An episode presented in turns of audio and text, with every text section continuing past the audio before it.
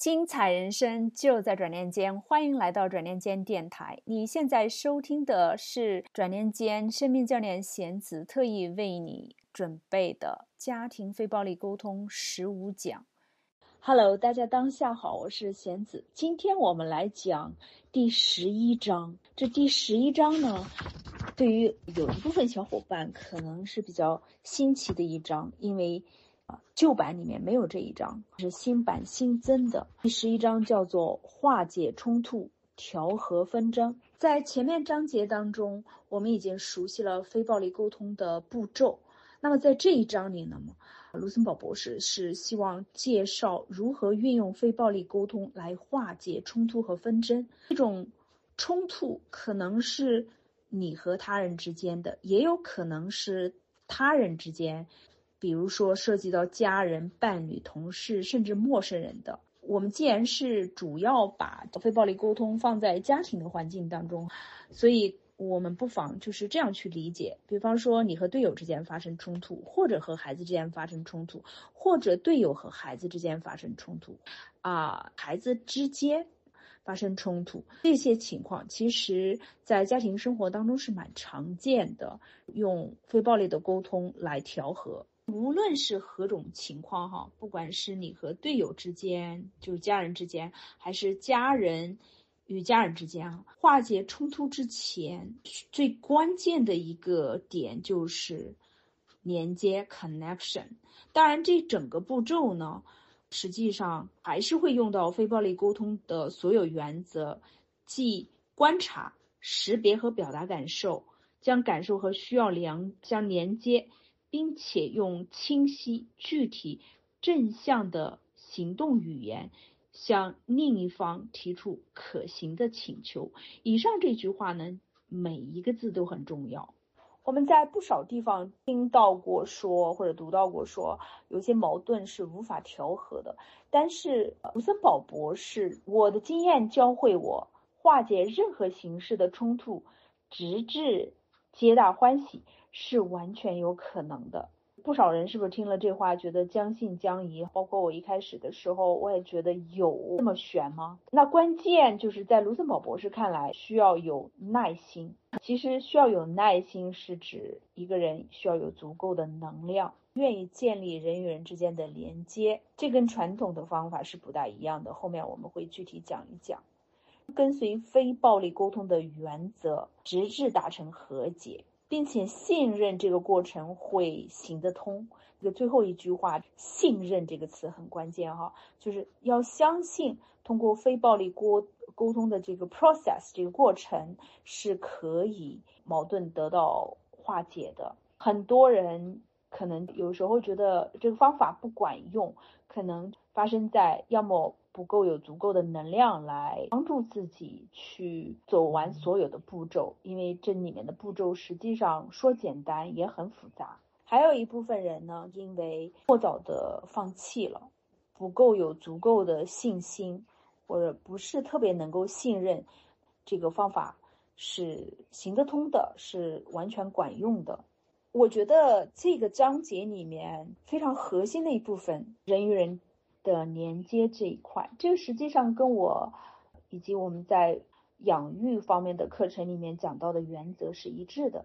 连接的重要性，connection，人与人之间的连接，它是冲突双方解决问题的最重要的关键点，也可以说是前提，是必要的前提。只有人与人之间建立了连接，才会发自内心的。想要了解彼此的感受和需要，也就是说，能够帮助我们顺利完成非暴力沟通的那些步骤。也唯有如此，就唯有人与人之间建立了连接，这些非暴力沟通的步骤才能够发挥效用。所以，有些家长们觉得想要和自己的小孩沟通，可是沟而不通，或者说小孩不理自己，哈，这个在卢森堡博士看来。可能你没有跟孩子事先形成有效的连接，那么对于夫妻来说也是一样的。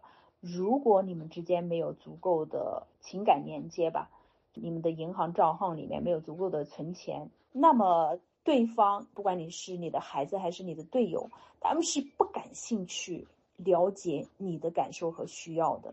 你也可能会因为遭到对方的拒绝，并且不懂得拒绝背后掩藏的需求而早早的放弃。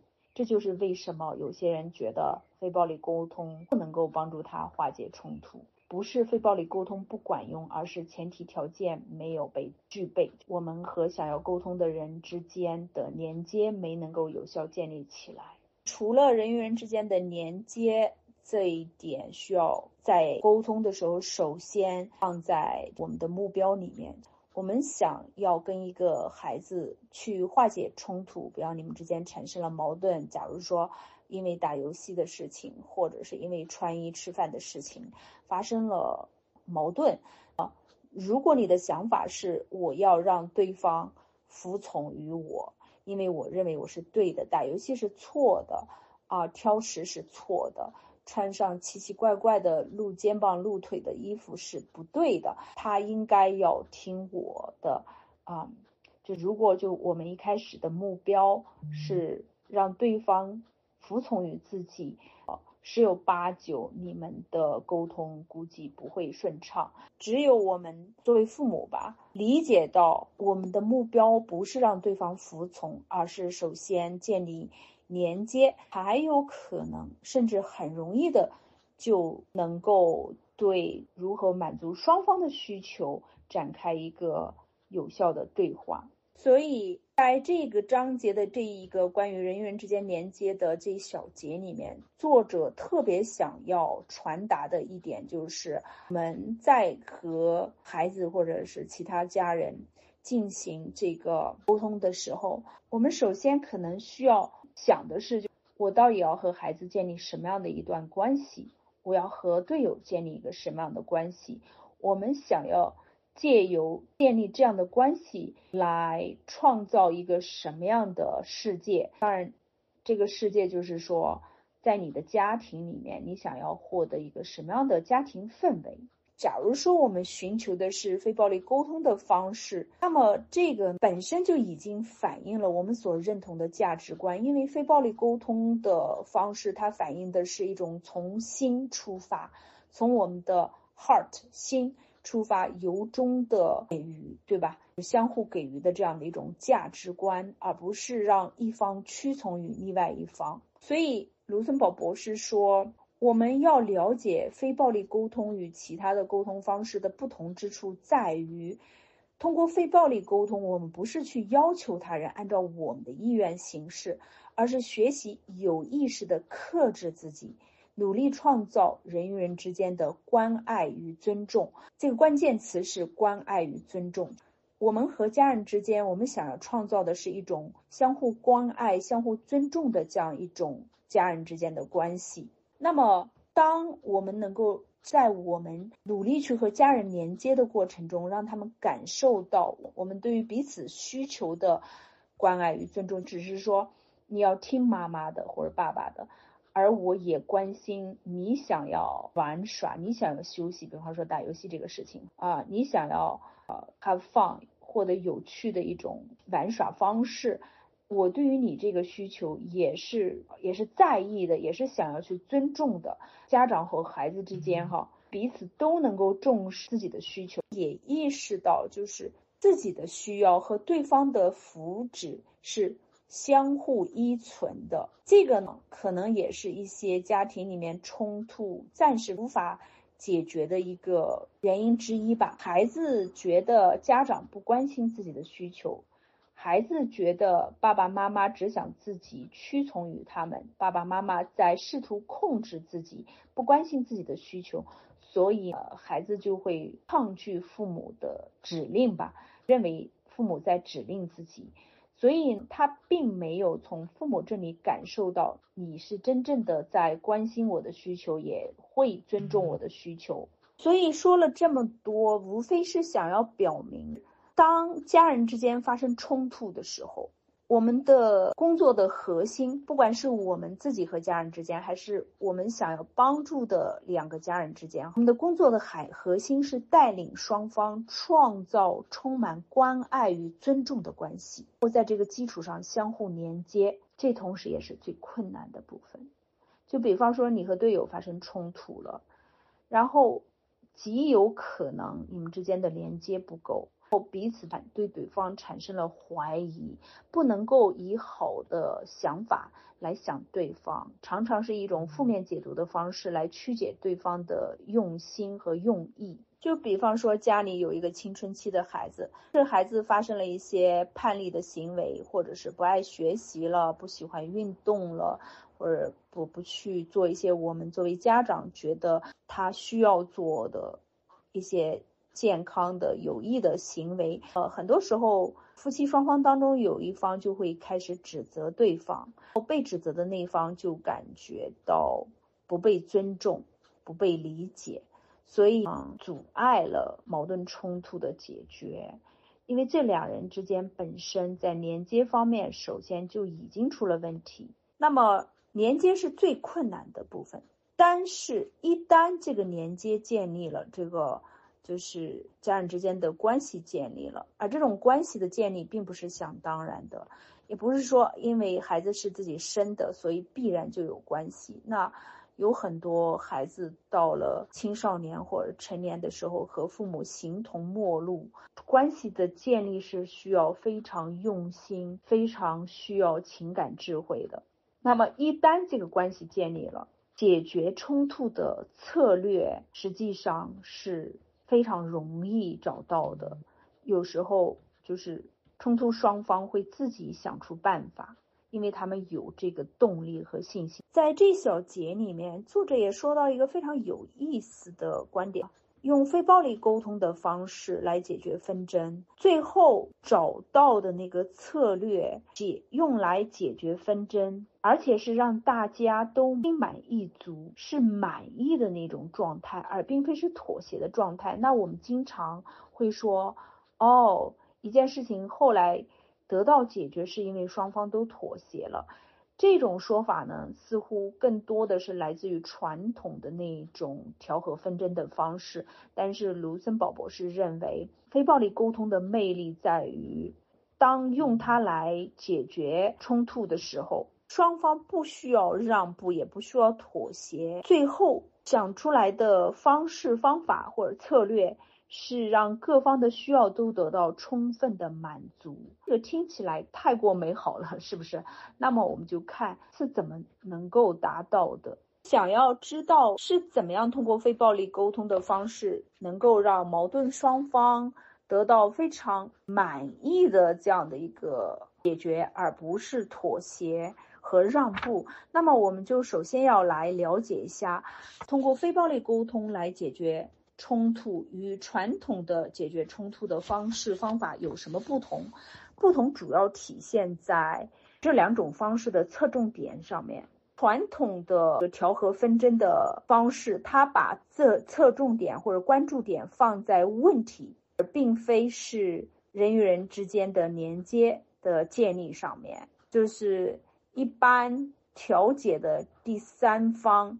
他是在中间进行斡旋，比方说有时候矛盾双方都不在一个房间里面，调解方，比方说去 A 房间去了解情况，再去 B 房间了解情况，再把 A 方的想法、意见、要求传达给 B 方，再把 B 方的传达给 A 方，在中间跑来跑去，这双方基本上有时候都不一定见面的那一种。呃，在这种传统的模式里面，这个调解方他扮演的角色是所谓的第三个脑袋，就是努力的想出办法让所有人达成共识。我们不妨把这个当做家长来举例吧，就比方说两个孩子发生了矛盾冲突，家长在中间充当这个调和者的角色。传统的可能就是说，啊，哥哥打弟弟了，怎么办？是吧？家长在中间，让谁想个办法，说哥哥你向弟弟道歉，弟弟告诉哥哥你打人是不对的。这种传统的方式其实是依赖于家长的努力，在中间似乎想出解决方案，双方达成一个妥协吧。但是卢森堡博士认为，这种方式他可能是把关注点都侧重在问题上，就比方说打人不对这件事情上。哥哥，你打人了，打人是不对的。Focus 在这个问题、这个 problem 上面，而非暴力沟通的方法呢，它侧重的是这兄弟两个之间的关系的连接，把重要性放在这一块。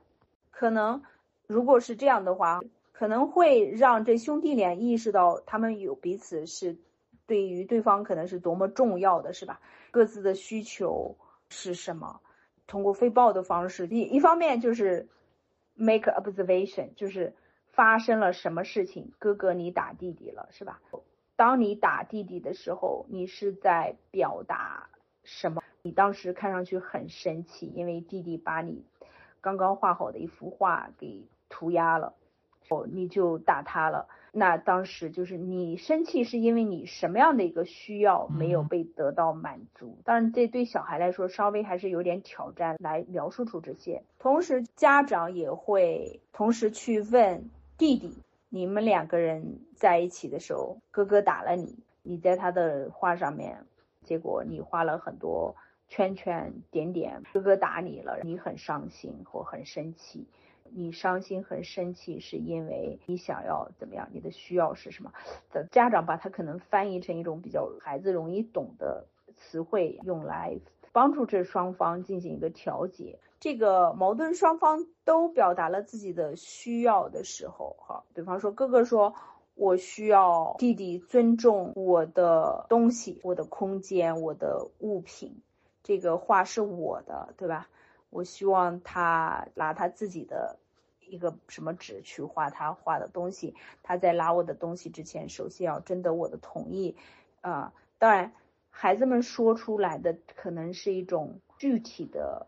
方法，但他背后表达的需求实际上是被尊重。那弟弟他到底他的行为表达了什么样的需求？他可能是希望通过在哥哥的东西上面画画的这种方式来赢得哥哥的注意力，想要哥哥陪他玩，对吧？实际上弟弟是希望能够跟哥哥有连接，或者是陪伴，或者是关注，这些是他的需求，对吧？这个时候。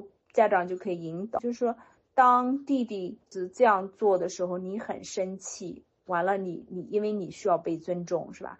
你想要弟弟这个时候来做什么，来满足你的需求？哥哥可能说，我希望弟弟现在就跟我说对不起，下次在拿我的东西之前，先问我可不可以。那么这个时候，家长再去问弟弟，你的需求是什么什么哈？可以这时候帮一下孩子。描述他的需求，再问他你你现在希望哥哥为你做什么，是吧？这个关键点其实就是双方都要表达在这个当下对对方有什么样的一个希望或者一个请求。这个是一个大概的传统的和非暴力沟通的这种调解方式的区别，在这里一个是侧重于问题，另外一个呢是侧重于连接。假如是用的是非暴力沟通的方式，那么它就有一些非常明晰的具体的步骤。它这个步骤呢，主要是分为五个部分。我刚才的例子当中也大概就是跟大家演示了一下。如果是具体的要来说步骤的话，书上面讲的很清楚，我也在这里面稍微总结一下五个步骤。第一是清晰的表达自己的需要，第二个就是。不论对方说什么，设法找出他们真正的需要。如果发现他们表达的是想法、批判、评判或者分析，而不是需要，我们可以继续寻找话语背后的需求。这个实际上这步是非常难的。就是我们在亲子关系当中，尤其是遇到孩子跟你说不，孩子跟你说我不想说话，孩子以沉默来对待你，包括队友也是。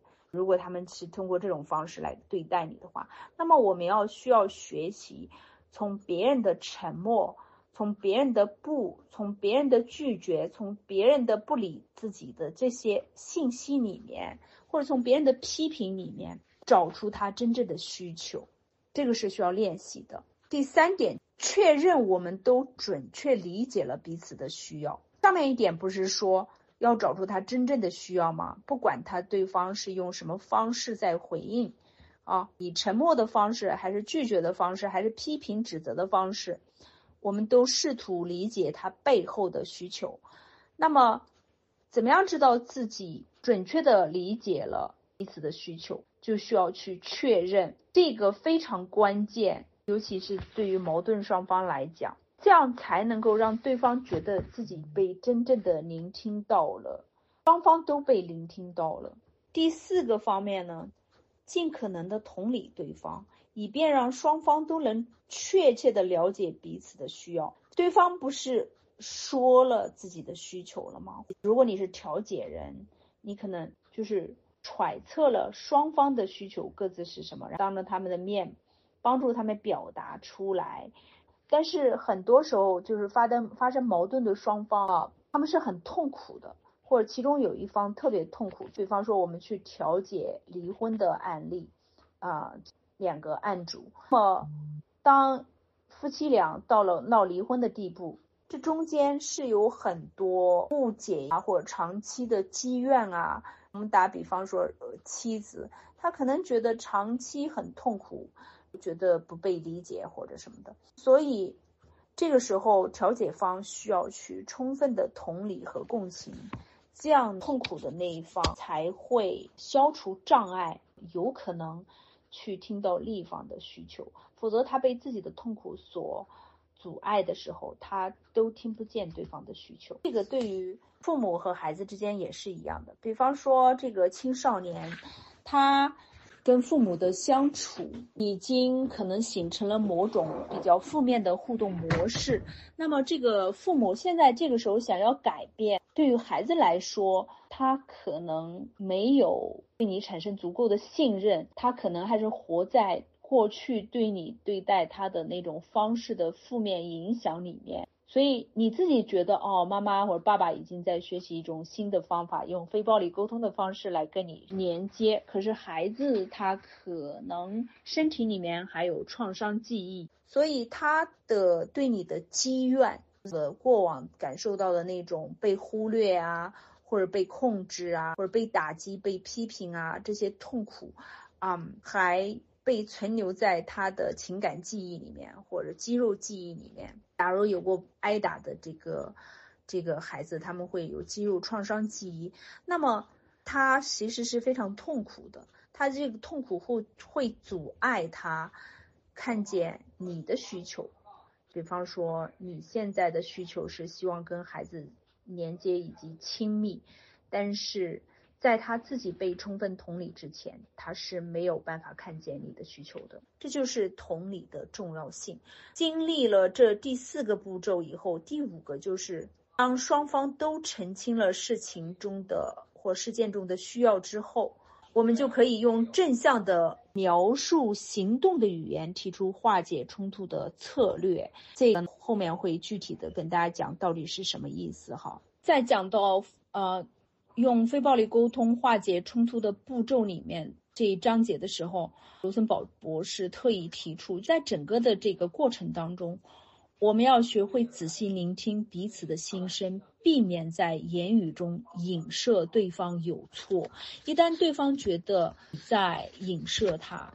认为他是错的，你是对的，那么他就会排斥，或者他就会想要替自己辩护，然后他就不会听见你的需求，或者说他不会听见对方的需求。所以，避免影射对方有错是特别重要的。接下来，在这个章节里面，就是卢森堡博士帮助我们去有效的区分三个概念，一个是需要，就 needs。一个是策略 strategies，还有一个就是分析 analysis，啊，就这三样东西是非常不一样的。尤其是需要和策略，很多人会把它给混淆。我自己在工作当中，在帮助客户或者是学员的时候，尤其是在一对一教练的时候，我就发现我经常问到，在这个冲突当中，你的需要是什么？比方说。两口子吵架了，或者跟孩子之间发生亲子冲突了，我发现就是谈话者经常搞不清楚自己的真正的需求是什么，容易把自己的观点、特定的行动啊这些东西把它当做需要，也就是说把需要和策略混为一谈。所以咱们的第五章就是那个需求那章特别重要哈，其实也是整个非暴力沟通的一个核心章节。大家如果有需要的话，回过头去再把需求那一章 needs 那章好好的再复习一下，能。它实际上是我们用以维系生命的一种资源。比方讲，人人都有身体上的需要，如空气、水、食物和休息、睡眠这样的一些需要；也有心理上的需要，比如理解、支持、诚实和意义。就比方说，在婚姻关系这个问题上，就是婚姻到底是什么？它有什么意义？有意义吗？有什么样的意义？这个虽然。平常大家不怎么去思考，但是它是特别重要的。只有一个人他充分理解了和意识到婚姻的意义，才有行动的这个动力。一样东西没有意义，他可能就会采取一个不同的一个行动。所以呢，包括生命的意义呀，养儿育女的意义呀。这些东西虽然听起来很好像是很高大上的这个形而上学的东西，但是它是人类的心理需求。而卢森堡博士认为，就是无论国籍、宗教、性别、收入和教育程度等，每个人的需要都是相通的，这也是好消息。这其实就是我们反复重复的人性，是吧？需求反映的是人性，人性是相通的。卢森堡博士也反复强调。我们的需要，就我们上面提到这些，以及为了满足需要的那些策略或者方式方法是不同的两个概念。大多数人在需要和策略这个两点上面啊遇到了困难，它是有一定的社会原因在里面的，因为我们的社会教会了我们使用评判和侮辱性的语言，而这些语言或者说沟通方式，它是一种让生命疏离的语言，是吧？就是暴力的沟通方式。所以你会发现在发生矛盾冲突的时候，经常这个双方会。花大量的时间证明自己是对的，呃，对方是错的，而不是关注在自己或者是对方的需要上面。那么，这种方式的危害就是一不小心就会升级成肢体暴力，甚至战争。那么，想要清楚的理解需要和策略之间的区别，最重要的就是记得，需要的需求，并不涉及某个人。所采取的特定行动，而策略则涉及某个人可能采取的某个行动。就比方讲，很多人说我要结束婚姻，结束婚姻，它实际上是什么？是需求吗？不是，它是策略。需求没能得到满足，他希望通过结束婚姻的方式，这样的一个策略，来达到。比方说某种需求上面的满足，或者说结束痛苦。作者恰恰就刚好也是举了一个这样的一个婚姻的例子。有一对夫妇，他正准备离婚。卢森堡博士就问那位先生，在婚姻当中，你的哪些需要没有得到满足？然后这位先生就说：“我需要结束这段婚姻。”那卢森堡博士就说：“这个是行动，是策略，不是需要。”不是需求，OK，是你为了你的需要满足你的需要而采取的某个行动，就是结束婚姻是个行动 action。那么我们想要知道你的需要，请你和太太理清楚你们各自在婚姻当中的需要是什么。我们再看看需不需要采取结束婚姻的这个策略来满足你们的需要。当这夫妇二人在卢森堡博士的帮助下。双方彼此了解了自己的真正的需求或者没有被满足的需求是什么，他们就发现哈，除了离婚这样的一个策略，还可以通过其他的策略来满足这些需要。就比方说那位先生，他说他因为工作辛苦，压力很大，他的需要呢就是要得到太太的欣赏和理解，而他的太太则意识到自己的需要是。亲密和连和连接，但是丈夫的工作呢，却占据了她太多的时间，所以就没有时间和她连接，能够让她感受到亲密感。就是当他们真正理解了彼此的需要以后，实际上并不是他们没有爱了。了解了这个真正的需要以后，他们就可以达成一些约定，在顾及先生工作的情况下，满足双方的需要，不需要通过离婚这个伤筋动骨的策略来满足需求。尤其是在婚姻当中吧，夫妻两口子不了解何谓需要。以为表达需要就是分析对方的问题，这个标题当中就是区别需要策略以及分析啊。对，就是很多人不管是提起队友还是提起孩子，都是在分析对方的问题。分析别人的问题的时候，别人很容易会觉得你是在批评指摘他。也是有一对夫妇的案例，他们。因为就分析对方问题，以致到了拳脚相向的地步，所以那位丈夫呢就流着眼泪，希望卢森堡博士在工作坊结束之后能够找个时间私下为他和妻子做调解。那么卢森堡博士是怎么调解的呢？他就说：“我知道你们两个人都很痛苦。首先，我想请你们各自表达你们在这段婚姻关系中没有被满足的需要。”我相信，一旦你们明白了彼此的需要，就能找到策略来满足这些需要。可是这对夫妇不知道什么是需要，所以那位先生劈头盖脸的就对太太说：“你的问题就是在于对我的需要无动于衷。”那么他的妻子也是用同样的方式来回答：“你每次都这么说，这对于我来说太不公平了。”都是彼此指出了对方的问题，双方都感觉被指责了。所以双方都听到了批评，所以二人的矛盾升级，双方都很痛苦。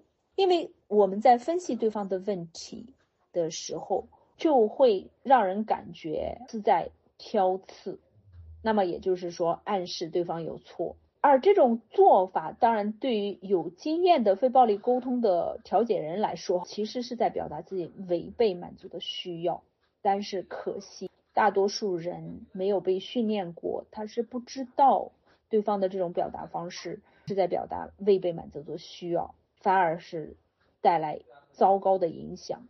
那么，当先生说你的问题就在于对于我的需要无动于衷，这句话他表达的是希望得到支持与理解，但是他表达出来的却是。妻子无动于衷，那其实妻子她也是希望得到真正的理解，但是她说出来的却是先生对她的不公平。所以我们看，当一对夫妇哈彼此能够准确的表达自己的需要是多么的神奇，或者说，如果我们能够透过对方的评判性的语言，能够听到对方背后。真正的需要又是一件多么神奇的事情。所以说啊，一个训练有素的非暴力沟通者，他可以透过别人批判性的语言来听到需求，但是确实是非常不容易的。但是好消息是，如果你训练好了，那么你可能就不容易听到评判的声音，就是你会透过别人评判性的语言、分析问题的语言。听到对方背后潜藏的需求，真正的需求，当然是作为我们这些学习者来说，在自己的家庭生活当中，比方说，我们可能啊，一方面我们是要努力的去学习非暴力沟通，揣度对方背后真正的需求；另外一方面，就是在我们表达的时候，我们需要学会。尽量不要去分析对方的问题，免让对方认为自己遭到了我们的批评，而把我们的矛盾一步步推向战争，无论是语言、心理还是肢体上的，就不要让自己掉这个坑儿。那么后面一小节提到的超越语言感知需要这一块呢，对家庭生活当中的实践是非常非常重要和有意义的。因为很多家长或者是伴侣吧，都在诉苦，自己想要去和对方连接，可是呢，获得的都是对方的沉默或者否定、评判那种不太友好的肢体语言。当然，这些在卢森堡博士看来都是信息啊，他就是鼓励我们将任何信息翻译为需要。这当然做到这一点非常的不容易，所以说我们作为非暴力沟通的学习者，我们要磨练的技巧就是聆听每个信息中所隐含的需要。那么一开始的时候，经常是要通过猜猜测的方式。就是你的孩子拒绝了你，或你的孩子说 no 了，你可能要猜一猜他这个 no 背后掩藏的是什么。比方说，孩子不想和你拍照，他实际上是不喜欢你呢，讨厌你这个老妈呢，还是因为孩子他处于青春期，他有容貌焦虑。或者是啊什么其他的原因，我们发现有些时候家长就是特别关心孩子，比方白天在学校发生了什么，或者去参加某一个活动、某个训练夏令营经历了什么哈，但是孩子就是他可能拒绝回答，或者说你的问题真 boring 或者真真傻。家长可能听了这句话以后，要么很生气，要么很伤心。但是有时候我们认为孩子在拒绝和自己沟通，或者孩子在轻视我们、不尊重我们，对吧？但是有没有可能，当孩子说你这个问题真没意思、真傻或者 stupid question 的时候，他有没有可能认为自己没能够被理解？就是。比方说，青春期的小孩，他可能觉得你想当然的就应该知道一些事情，你还去把一些特别明显的事情翻来覆去的问他，他就觉得不可理喻，然后觉得不是能够被理解的那个样子，所以呢，他很恼火。有些，尤其青春期的小孩，他们可能。会想当然的觉得自己的一些想法就应该 被父母感同身受到。我们会发现，青春期的小孩经常容易感觉自己被自己的家长尬到啊，就是 feel embarrassed，就是说家长让自己很尴尬。那么很多时候，他们就是觉得有些东西好像。就家长应该能够意会到，不需要通过左一个问题右一个问题问题来问来拷问他们的方式就知道了。其实他们是希望自己能够不通过回答父母的那些所谓的愚蠢的问题就能够被同理到被理解。嗯，当然这个是一个青春期小孩阶段性一个状态，有的时候是因为孩子，比方说他很恼火。比方说，青春期的小孩一般既抗拒父母接近自己，又同时希望父母能看见自己，知道自己生活里面发生了什么。比方说，如果是做某项运动的，或者在学校里面来一个什么奖，他是希望父母能能够参加，不要尬到他，但是同时又能够参加，看到他的这一切。有时候，当父母没能够出席，事后又不断的问他们的问题的时候，他们就不胜其烦，因为他们想要被父母重视的需求没有得到满足。还有的时候，是因为他们担心，如果回答了父母的第一个问题，后面不知道会引来什么别的问题，他们有压力感，所以不想谈。他可能就是我不想谈。我们作为父母的功课是要去学习，在孩子不明说的情况下，识别到他们话语中隐含的需要。这个就通常需要通过猜测来完成。这个听起来感觉是不是特别玄哈？所以说要了解需求特别重要，要帮助自己建立需求的词汇特别重要。我们一直强调说，把需求的词汇打印出来贴在床头。放在洗手间里面，贴在冰箱上，就是因为如果我们能够真正听见家人的需要，就能够和家人建立更深层的连接，那么冲突出现的时候就能够成功的化解。那卢森堡博士甚至指出，哈，一旦双方可以说出彼此的需求，而且最美妙的是，就是假如说一方能够说出另外一方的需求，然后另外一方也能说出这方的需求，那么最多只要二十分钟，冲突就可以得到解决。卢森堡博士就提到了一个结婚三十九年的夫妻，的金钱问题争吵不断，在他们新婚。六个月中，因为新婚太太两度透支了账户里的钱，于是先生并掌握了家里的经济大权，不许太太再开支票。从此，两人为这事情一直争吵不休，持续了三十九年。那么，为金钱的问题争的案例，尤其是咱们中国文化里面，关于金钱的问题，很多时候，尤其是夫妻当中的一方会曲解对方的意思。这个事情就会矛盾升级，变得越来越恶劣，甚至到了无法调和的地步。当然，这两口子既然已经婚姻持续了三十九年，也不大容易轻易分手的那一种，金钱问题还是让他们很痛。而他们也一直没能够真正啊，在金钱这个问题上看见彼此真正的需求，这也就是为什么他们这个矛盾会持续这么久都不能够得到解决。那卢森堡博士的调情当中，他首先帮助这双方鉴别出来彼此在金钱这个问题上的需求到底是什么。那么妻子就认为，可能丈夫很抠门啊，就很明显的就是一分钱都不想让他花。而丈夫认为妻子的这种说法是太荒谬了。那么，这个妻子所表达的，她一分钱都不想让我花时，她表达的是一种策略，而不是需要。那么，他可能算是猜对了对方的策略，就是不让他花钱，哈，不让他紧掌握金钱。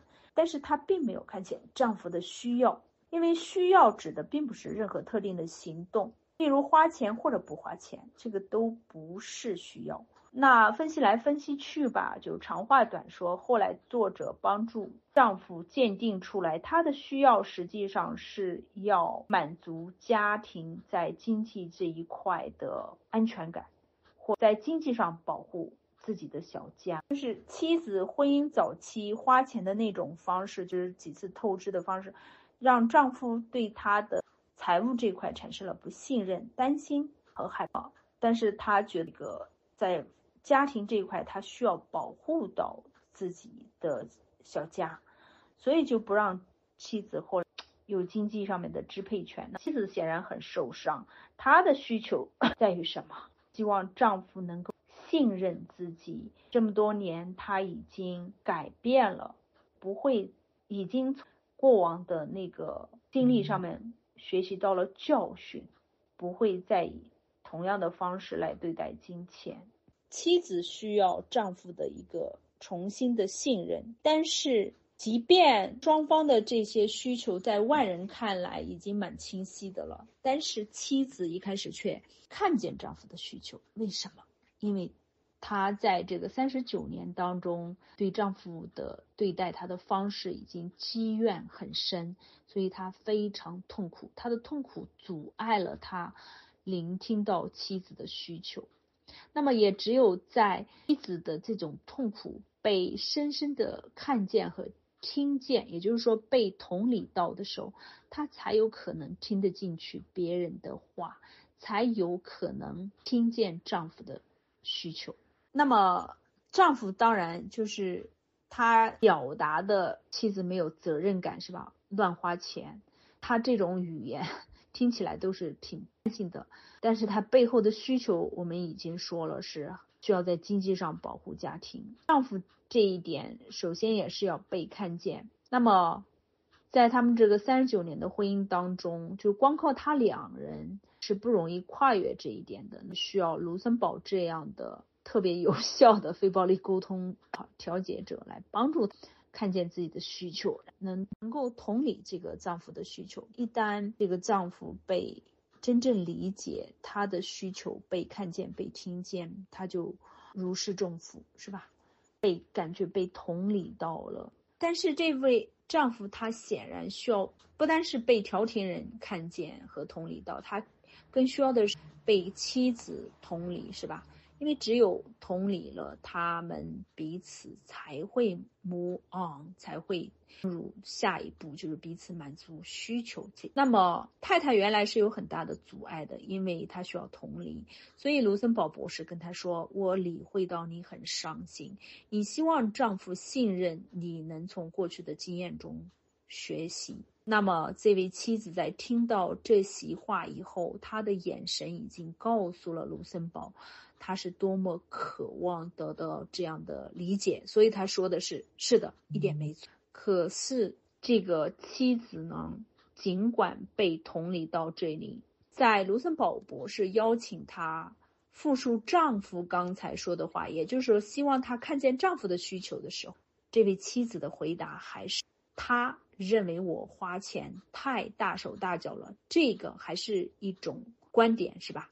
或者批判、评判，她作为妻子，她并没有真正的听见或者看见丈夫的需求。那问题出在哪里？因为她刚才重复的话，实际上表明的是这位太太所听到的都是这些年先生对她的批评或者诊断，所以这就需要调停者三番五次重复去描述。对方的需要，先生的需要是家庭的安全。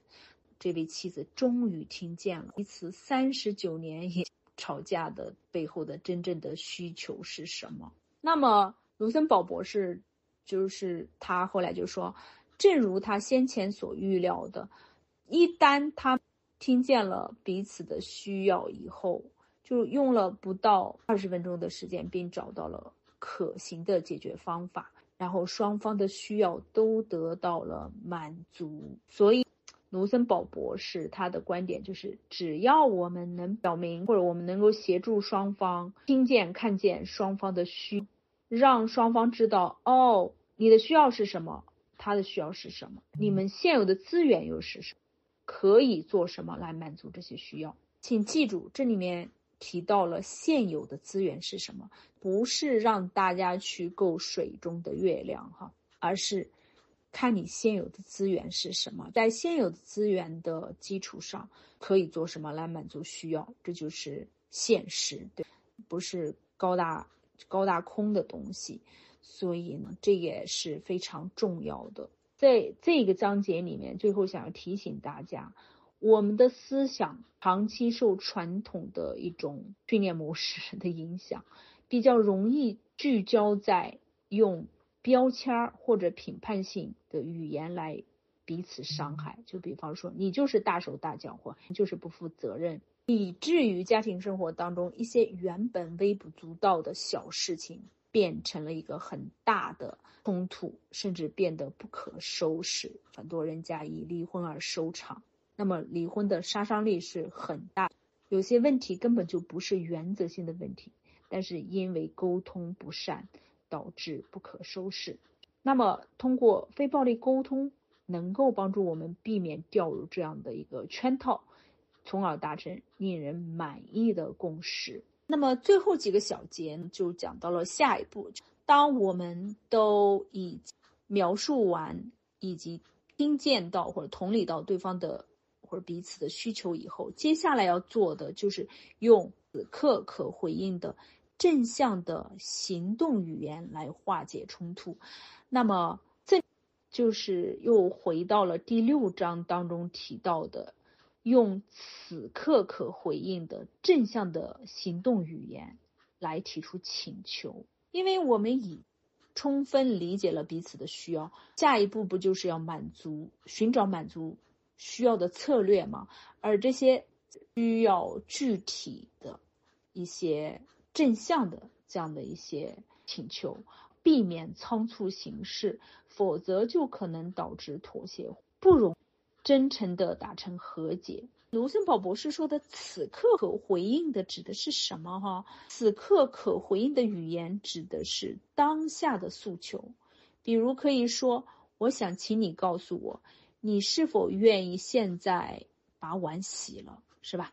这个就是 描述你想对方采取的行。就是这里有一个需要大家去区分一下的。比方说，你希望队友星期六的时候跟你一起去看一场电影，那么你不能跟他表达说：“我希望你星期六的时候能够给我看一场电影。”这种方法，啊，不如下面这种问法，就是你是否可以现在告诉我，你愿不愿意星期六的时候跟我一起看一场？因为这个问法是让他当下做出一个选择、一个决定。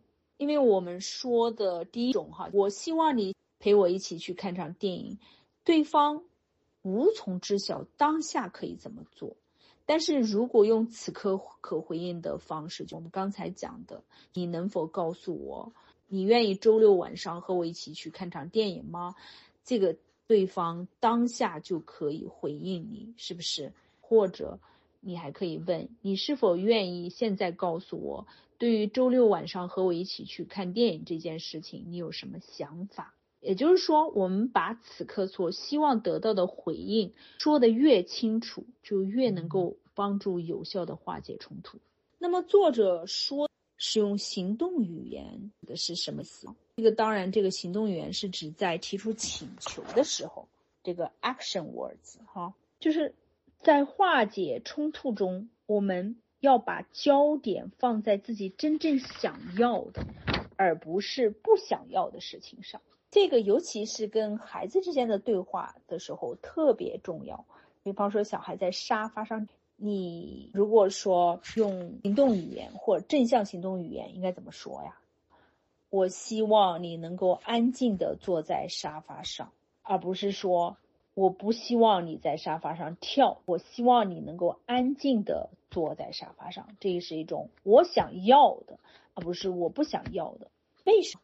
当我们说我们不想要什么的时候，很容易让对方感到困惑，并且引发抗拒的心理，就是因为这个原因。同时呢，这个行动语言要避免模糊不清，或者被他人视为有抨击意味的说法。比方说，婚姻关系当中的两个人，就是妻子，她跟丈夫之间，比方说发生了一个冲突，那么调停者就问：你希望怎么样来满足？就是能做些什么东西来满足你希望获得理解的这样的一个需求呢？这个当然就是在谈到策略问题了，是吧？妻子就被问到的这位妻子说：我希望在我和你说话时，你能够聆听我。那丈夫立马就说：“我在听啊。”这个丈夫其实这句话实际上是在反驳妻子。我们就发现，在家庭生活中，这种现象、这种状况是非常常见的。如果有人告诉我们，希望我们能注意听他们讲话，我们就很容易认为对方在指责我们没有聆听他们，所以就很愤愤不平。两个人就容易你一句我一句杠上。丈夫会说：“我真的听你说了。”太太说：“没有，你不，你没有。”是反反复复的，可能就是持续很多年，非常痛苦。所以，我们不能够用这种模糊不清的，或者是说让别人听了觉得有批评、抨击的意味的这个话语来说话。那么，可以直接提出一个具体的请求，就好。那我想请你复述一下我刚才我们刚才说的话。那么，如果对方能够复述你讲的话，那么他不就是？采取了一个可以看得见、摸得着、听得见的行动，是不是？如果他真的讲出来，刚才你们说了什么，那就是确实说明他在听啊。所以，所谓的正向的、具体的、代表行动的这些动词，好，来提出请求。在这一方面，还有一个特别嗯重要的案例，简跟大家讲一下，有一个妻子。当他被问及，就是希望先生做什么来满足尊重他的选择的这样的一个需求，那位妻子就说：“我希望你让我自由的成长，并且做我自己。”先生就说：“我就是做的呀。”他们之间就互相反驳起来：“你没有这样。”另外一个人：“我就是这样做的呀。”反反复复，徒劳无功。类似于“让我自由的成长”这样的非行动语言。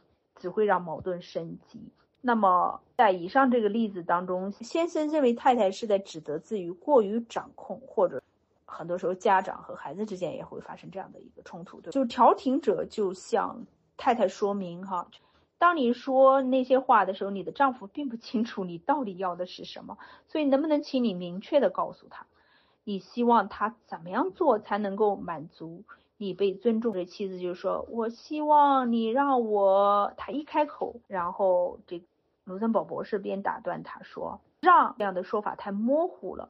当你说你希望某人让你如何时，你究竟是什么意思呢？”然后沉思了几秒钟以后，这位妻子恍然大。就是他发现，当他说“我希望你让我做自己”以及“我希望你让我自由的成长”之类的话语时，他的意思其实是希望先生能够告诉他，不管你做什么都是可以的。那么，当明白了自己的请求实际上是希望先生对他说那些话时，他并发现这样的诉求，并没有给先生太多的自由，做先生自己，对不对？也没有尊重先生的选，因为因为想什么样的请求呀？不管你做什么都是可以的，怎么可能？这个就没有办法满足双方相互尊重的这样的一个需求，而相互尊重乃是成功化解冲突的关键要素，所以这样的请求是无法成立的。因为当你要求别人无条件的让你放任你，不管你做什么都是可以的。我们打一个不恰当的比喻，比方说在婚姻中，你可以去出轨，那怎么可能是吧？大多数人都是没有办法接纳这一点的，都是有底线的。或者说，我任何时候不开心，我都可以扁你。我是妻子，但是我可以任何时候都扁你，我只要不开心就扁你，就是打你。那么，那不就不存在双方的相互尊重了？所以，把这个案例讲出来了，想要解决。冲突有其中有个关键因素是相互尊重。那后面有一个小节说的是翻译他人说的不，我觉得这个在亲子关系当中特别重要，因为很多家长都受不了孩子的沉默，或者是受不了 孩子的不。我们认为，比方说孩子跟自己说不了，就是我不让你给我拍照片，我不会让你随意的啊。拍我的照片，然后发到朋友圈。很多家长认为这个是孩子对我们的拒绝，认为孩子跟我们不亲，是吧？但是对方是否同意，都要尊重他们的回应，因为他们回应了，回应了一个不，也是一种回应。比方你说，宝宝，妈妈想给你拍张照片，闺女，妈妈想拍照片，那么你的闺女跟你说，no，我不要拍照，是吧？这个也是表达了他的一个回应了。那很多人觉得听了这个不以后觉得很受伤，那可能还是没有充分的尊重到非暴力沟通的目标。暴力沟通的目标不是说哦，我要通过非暴的方式让孩子屈从于我，同意让我拍照 发朋友圈，或者留下来做纪念。非暴力沟通的当中解决冲突的标示。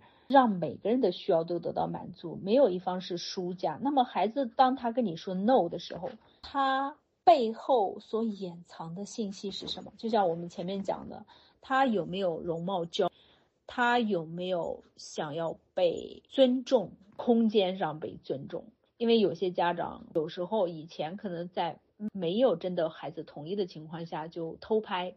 孩子经常被偷拍，所以觉得不被尊重，很恼火了。所以，所以到了青春期的时候，都都已经抗拒你。当他说不的时候，他是要表达自己想要被尊重的需求。当然，这也只是我们的一个猜测和一种可能。可能孩子在跟我们表达不的时候，比方说你想让他去看书，可是他想去玩游戏，那么。他是算是拒绝了你的请求，可是他的这个拒绝背后要表达什么的需求呢？他可能是想要休息和娱乐的需求，而你想要让他看书，是为了满足你的一个什么？所以，如果我们能够听见不背后的需要，即使对方不同意我们提出的策略，就是你去看书，我们将我们的注意力聚焦到找到方法满足所有人的需要上。最后，作者就是提出了几个我们作为调解需要注意的几件事情。首先要认识到非暴力沟通当中调解人的角色，你的角色很多时候不是让别人屈从于你，就是听你的话，按照你的意愿来行，也不是去偏袒任何一方，而是支持双方。听见彼此的声音，引导他们找到满足需要的解决方案。同时，这个调解人还有一个角色，就是在调停过程中表达信心。只要双方都遵照非暴力沟通的步骤，最终所有的人的需要都能够得到满足，并且把这个信心传达给这个双方。当然，假如你自己是这个矛盾双方中的一方。很多时候，我们的学习者可能也是说，希望通过非暴力沟通来解决自己和家人之间的冲突。那么你自己要相信，只要你有足够的耐心，遵照非暴力沟通的步骤，最后所有人的需要都能得到满足啊。另外一点就是，假如是你的角色只是一个调停人，是第三方，那么你要知道，冲突与你无关，就是你要。务必谨记，作为调解人，你的工作不是为了实现自己的目标，而是要创造一个环境，让双方能够相互连接，表达各自的需要。比方说，你是一方家长，你希望两个孩子能够调和；或者说，你作为家长中的一方，你希望你的孩子和另外一方能够矛盾得到解决。你要做的是创造环境，比方说，让爸爸和女儿之间。相互连接，表达各自的需要，理解彼此的需求，找到策略来满足这些需要。当然，就是作者也提到了另外一个注意事项，需要在调停过程中运用急救式的同来帮助其中一方，因为有时候当你理解同理了一方，另外一方可能会控诉你你在偏袒，那么这个时候。就可以用到急救室的这种急救室同理，就就会跟从这样的一个方式吧，或者一种方法来讲话，就是说你是不是现在很生气，想要确保你有机会陈述自己的立场，你要做的就是提醒他们每个人都有机会发声，说出自己想说的。一个人说完了，会轮到另外一个。为了确保他们真的同意等待，你还要。询问那个的人，我会确保你有机会陈述自己的立场，这样你是不是就比较放心了？还是你希望能更确定，很快就可以发言了？经常调停人要反反复复的这样做，比方说你在调停姐姐妹妹之间的冲突，那么你你其中一方讲了以后，被你同理到了，另外一方在那着急插话，然后你就要通过以上的语言来告诉他。作者还提到了一个注意事项，就是掌握进度进行追踪，这个都已经非常非常专业的这个哈，就你你是知道了，能够掌握，当然是多多益善。就比方说，你作为家长来帮助两个孩子调停，有的时候就是小孩可能会希望看到你把他的需求写下来，写在纸上或者是白板上，这样。他就会放心多了，然后另外一方看到弟弟的需求被写下，或者姐姐看见妹妹的需求被写下，他就会 感觉很踏实。当然，那个被写下来需求的那方也会感到很踏实，就相信自己的需要会得到处理。这样呢，每个人就会专心的聆听对方讲话了。上面提到的追踪是担心有时候矛盾迅速升级，插话插的，就是把。问题说的越来越远，所以把它及时的记录下来，是可以帮助大家及时的拉回到原来的话题上。还有一个作者提到的，我认为也是比较专业的一点，就聚焦于当下。有的时候你会发现，你在做调解人的时候，矛盾双方可能会像钻兔子一样回到过去，把过去发生的许多事情给搬出来讲哈。或者是三十年前的被伤害的事情，这是因为他比较痛苦或者有积怨，他要说。但是很多时候在时间比较紧张的情况下，是不允许把一些陈旧的事情搬出来的，也没有必要。作为调解人，我们就要帮助双方。你此刻的请求是什么？保持这样的一个觉察。当然，不管是调解人还是这个矛盾的双方，是需要大量的练习才能够安住在当下的。这个是一个比较高阶一点的技能，但是呢，大家也不妨了解一下。生活当中有时候担当这样的调解人的角色，你会发现，比方说家人对于过去所发生的事件，鼻涕眼泪一大把的向你进行一个诉说，以及未来所期望一些忧啊、恐惧啊，或者是不确定啊，希望做些什么改变啊。但是只有我们把握此时此刻，才能够化解冲突。所以当下才是我们需要关注的焦点，这个非常非常的重要，也非常非常的困难。大家不要心急，我们算是种下一个种子。有的时候，非暴力上面的很多技巧是需要通过长年累月的积累和练习慢慢掌握的。后面还有两个小点是，我觉得是作为职业调解人需要掌握的一些技能，就是推动。对话的进程，尤其是在时间有限的情况下，他就提到了一个故事，就是他有一次在做工作坊的时候，被人邀请去帮助调解家庭类的财产纠纷方面的纷争。兄弟俩八年住在同一个农场的一端，但是都不曾交谈。老父亲非常痛，其他家人也被卷进去了，都非常痛苦。那么作者采用的方法。他通过什么方法来推进谈话进程呢？就是角色扮演。大家有时候可能会看到我在教练的过程中会和大家做这样的事情。那一般来讲，如果你不是职业调解人啊，你只是做家庭关系当中的一些嗯调解，你可能不需要用到这一个技能。但是假如你想要掌握的话，一般来讲也注意点你。让自己扮演角色，比方说扮演兄弟 A，先来扮演他，然后再来扮演兄弟 B，就是我们上面提到的两位兄弟哈，效果怎么样哈？作者说，当他表演兄弟 A 的时候，那位兄弟 A 看了他的表演以后泪流满面。为什么会泪流满面？就是有时候我发现我在工作中也会遇到这样的事情，这个就是调解人的角色扮演让。被扮演人得以深深的同理自己，并且体会到另外一方的痛苦，所以他们的纷争后来就得到解决了。那么作者还提到了一个技巧，就是当我们在进行角色扮演的时候，会时不时的转向所扮演的人，或者称他们为导演，比如兄弟，哎，说你觉得我演的如何？是不是这个样子的？你当时是不是这样的一个心情啊？当时是不是这样的一个感受？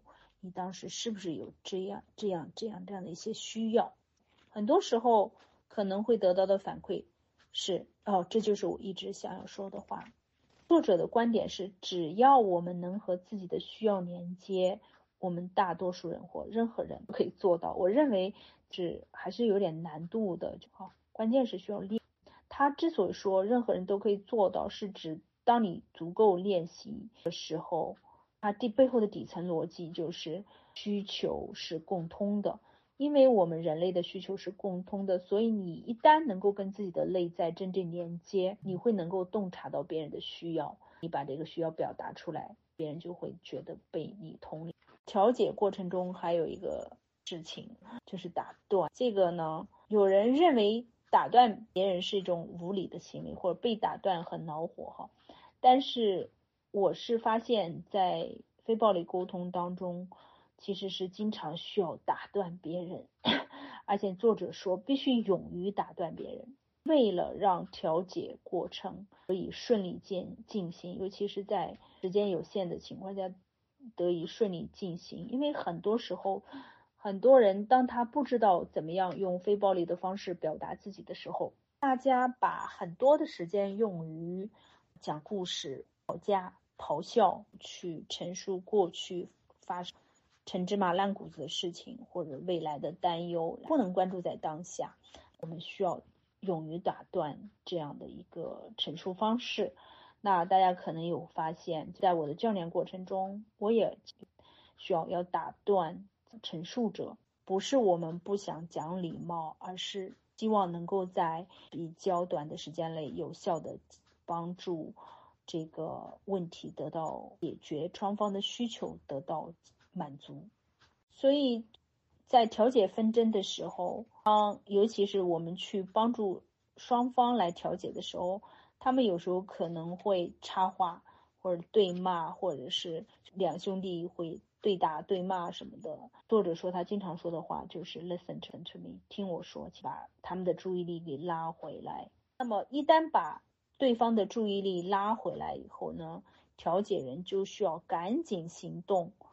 如果一个人因为被打断而生气，我们也可以感受到那个人之所以无法听见我们，是因为他内心带着太多的痛苦。这个时候就需要再次展开急救式同理。前面讲到了急救式同理，是吧？这就是为什么说在调解的时候，前面的这个过程是特别不容易的。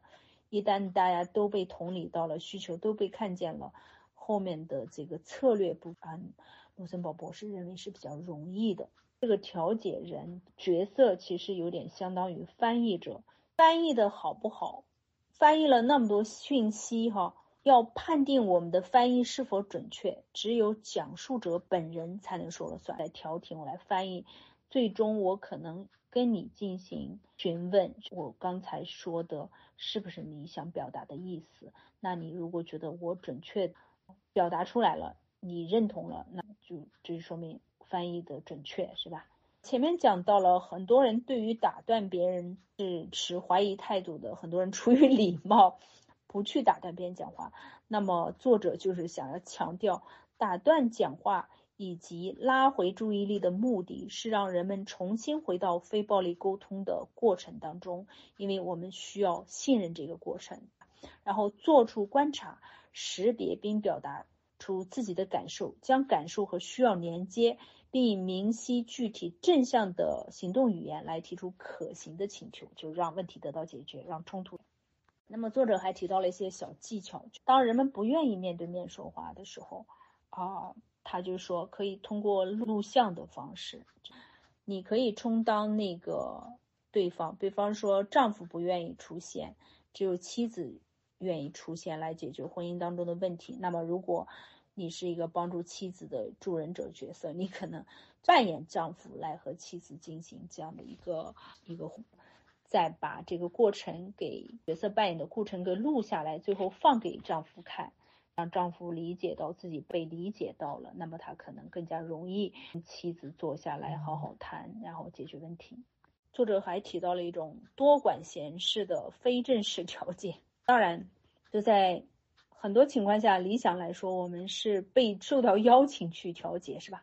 但是，嗯。是属于那种非正式的多管闲事的调解，当然就是作为我的角色，很多很多时候可能是我被邀请了去帮助介入到一个冲突当中，夫妻之间或者是亲子，但是对于有些家长来讲，你可能是看到两个孩子冲突了，或者看到这个父子俩冲突了，或者母子母女冲突了，你想在中间调停，那么你。需要怎么做是吧？这个呢，用作者的话来说，就是属于多管闲事的这种调解。当然，在家庭生活当中，当你去调解家人的事情的时候，你可能很多时候并不是多管闲事。但是关键点还是怎么办？其实，首先要做的就是去同理这个当事人，请听他们让我们不喜欢的行为背后有什么样的需要。比方说。丈夫训斥了青春期的女儿，那么我们不喜欢丈夫这样所谓的暴力的对孩子批评说话，但是丈夫这样做的一个行为，他背后到底有什么样的需要？这个是我们要去看见和同理的。那么，只有你做到了这一点，同理到了这个丈夫在这一块的需求，不是去暗示。他训孩子是不对的，这样就是对方才有可能愿意合作，愿意跟你一起寻求一个满足需求的策略，否则他们可能会更。加的不满，可能将更多的语言暴力施加给孩子。也就是说，有些家庭当中，夫妻当中有一方看到对待孩子的方式是自己不喜欢的，然后简单粗暴的跳进去干涉，不是这种非暴力方式来解决纷争，那么最后得到的结果只是让事态恶化。所以作者就是提醒我们练习用语言表达同理心，让他人感受到我们明白他们的需要。就哪怕对方用的是暴力语言，他到底想要表达的是什么样的需要？当他感受到我们理解了他们的需要的时候，我们再询问对方是否愿意尝试其他的策略来满足他在，比方说管教孩子这个方面的需要。希望这一点可以帮助到这个家长们。者特别强调了一点，在对方尚未明白我们理解并在乎他们的需要前，我们要避免提及我们自己与对方行为有关的需要。我觉得这个在亲子关系当中，尤其是跟青少年打交道的日常当中啊，特别特别重。因为如果他们尚未明白我们理解并在乎他们的需要，他们就不会在乎我们的，也看不到我们需要和他们的需要是共通的。这就是为什么有些 teenagers 啊，有些青少年好像对于爸爸妈妈的需要表现的漠不关心，表现的无这样的一个原因。作者提到，在所谓的。多管 闲事的这个解决冲突的了解，我们要避免自己陷入一种匮乏的思维。什么是匮乏的思维呢？就是只看到满足我们自己的需要才是重要的。当匮乏思维和是非对错的思维绑在一起时，任何人都可能变得好斗。最显而易见的解决方案。也无法看见，我觉得这个在这个亲子关系当中特别特别的常见，在夫妻关系当中也是，就是匮乏的思维和是非对错啊，这两者思维捆绑在，这个是特别容易掉坑，请大家尤其尤其的要注意，就是所谓的匮乏思维，大家理解了吗？只看到满足自己的需要才是重要的，就没能看到满足双方的需要。这样的一个纠结于对错、非黑即白，那么如果是这样的话，冲突似乎就会变得难以化解。那除非我们能够同理对方，借此和对方建立连接，而不只是关注自己的需要。这一章新增的一个章节，同时也是一个比较长的章节，所以我也花了蛮久的时间来和大家来讲解这一章。那最后总结一下，就是。当我们想用非暴力沟通的方式来化解冲突和矛盾的时候，我们采用的是跟传统的调解方法非常不同的一种方式，不去讨论事件本身，也不是开始就去讨论策略或者妥协之道，而是首先把我们的注意力放到找到双方的需要，然后再寻求策略来满足。想要做到这个的一个前提是。首先要帮助冲突中的双方建立连接，这样大家彼此才有兴趣对对方的需求感兴趣，愿意去聆听。所以这些连接是前提。在这个表达需要的过程中，避免对冲突做出评断或者分析。我们要把注意力始终关注在需要。当表达需要的时候，如果双方或有一方太过痛苦，就没有办法听到另外一方的需要。这个时候，调解人就需要花充足的时间来同理他们。然后，当我们听到不的时候，我们不要听到对方的拒绝，而是要通过这个不来揣度对方背后的真正掩藏的需求是什么。可能是他们的某个需要阻碍了他们对我们的请求说是。也只有当双方充分聆听了彼此需要，我们才有可能进入到解决方案的这个阶段，然后引导双方使用正向的行动语言来提出可行的。那么，其他一些高级一点的技巧，作者也提到了，比方说追踪啊，必要的时候给予急救式的同理呀，让对话聚焦于当下呀，推进对话，打断对方，不要在原地打转，把这个拉回到。调解的轨道上，这些都是非常高阶一些的技能吧。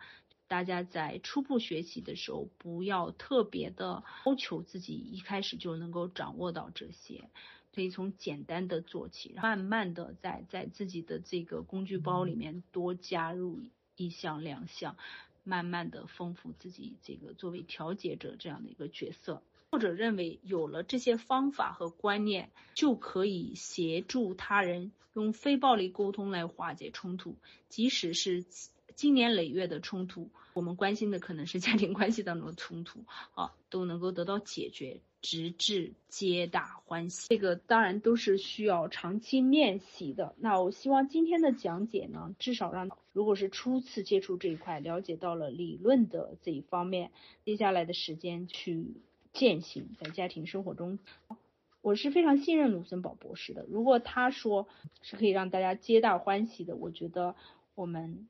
不妨可以去想，我会在教学过程中直播的时候，也会去示范这些方法，让大家看一看是不是真的是通过非暴力沟通的方式，就能够让一些矛盾解决，甚至是皆大欢喜的这样一个状态。好，今天的课就讲到这里，谢谢大家，我们下次课再见。亲爱的转念间电台的粉丝朋友们，我是贤子。